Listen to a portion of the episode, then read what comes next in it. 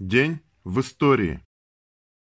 16 июня 1894 года родился Федор Иванович Толбухин, маршал Советского Союза, герой Советского Союза посмертно, народный герой Югославии, герой Народной Республики Болгарии посмертно, кавалер Ордена Победа. В годы Великой Отечественной войны командовал рядом армий и фронтов – Войска под его командованием участвовали в Сталинградской битве, освобождении Крыма, Молдавии, Румынии, Болгарии, Югославии, Венгрии и Австрии. 16 июня 1917 года открылся первый Всероссийский съезд Советов рабочих и солдатских депутатов в Петрограде. 285 эсеров, 248 меньшевиков и 105 большевиков из 822 делегатов. Большинство высказывается за образование коалиционного правительства, и только Ленин утверждает, что большевики готовы немедленно взять власть. 1931. Криворож-Сталь имени Ленина. Крупнейший металлургический завод УССР. 16 июня 1931 года председатель ВСНХ СССР Григорий Орджоникидзе подписывает приказ о строительстве Криворожского металлургического завода. Согласно приказу, завод необходимо было ввести в строй уже к концу 1932 года. Для гигантского строительства необходимо было огромное количество людей. Небольшой отряд профессиональных строителей прибыл из Харькова. Всех остальных необходимо было вначале найти, а затем обучить. Но и этого оказалось недостаточно. По партийной разнарядке в Кривой Рог прибыли люди из ближайших сел, ставя перед собой задачу построить предприятие, не уступающее лучшим зарубежным производствам. На завершающем этапе от услуг иностранных специалистов решили отказаться хотя поначалу здесь работали немцы и американцы. В настоящее время завод продан иностранной сталелитейной компании.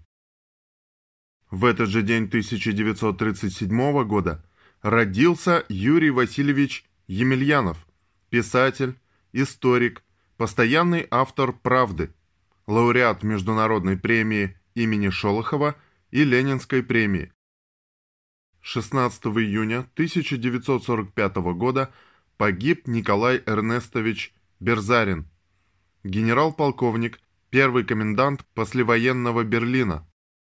Пятая ударная армия, которой во время Берлинской операции командовал Николай Берзарин, первый овладела районом правительственных кварталов, расположенных в центре города, в том числе имперской канцелярией, где находилась ставка Гитлера.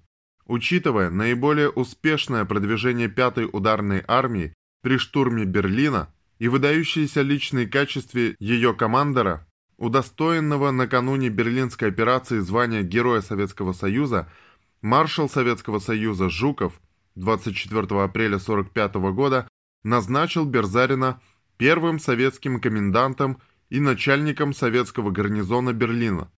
Николай Эрнестович очень много сделал для восстановления мирной жизни, организации снабжения населения, оживления культурной жизни в городе.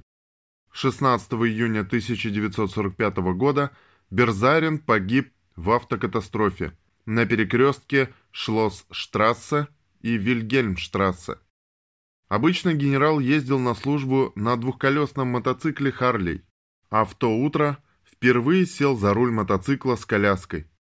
На перекрестке Шлосс-штрассе, Вильгельмштрассе, на перерез шла колонна советских грузовиков со стройматериалами. Мотоцикл генерала на скорости 70 км в час приблизился к перекрестку, и генерал Берзарин, решив проскочить сквозь колонну, нажал на газ. Но он забыл, что управляет не быстроходным Харлеем, а более тяжелой машиной, и врезался в борт грузовика. 1963. Мы были первыми. Советская женщина, командир космического корабля. 16-19 июня 1963 года первая женщина-космонавт Валентина Терешкова совершила полет в космос на космическом корабле «Восток-6». Валентина Терешкова – почетный гражданин десятков городов мира. Ее именем названы кратер на Луне и малая планета номер 167. Бронзовый бюст героини установлен в городе Героя Москве на аллее Героев Космоса. Несмотря на поддержку буржуазного правительства, а в частности на призыв к обнулению срока Путина, подвиг Валентины Терешковой не может считаться незаслуженным.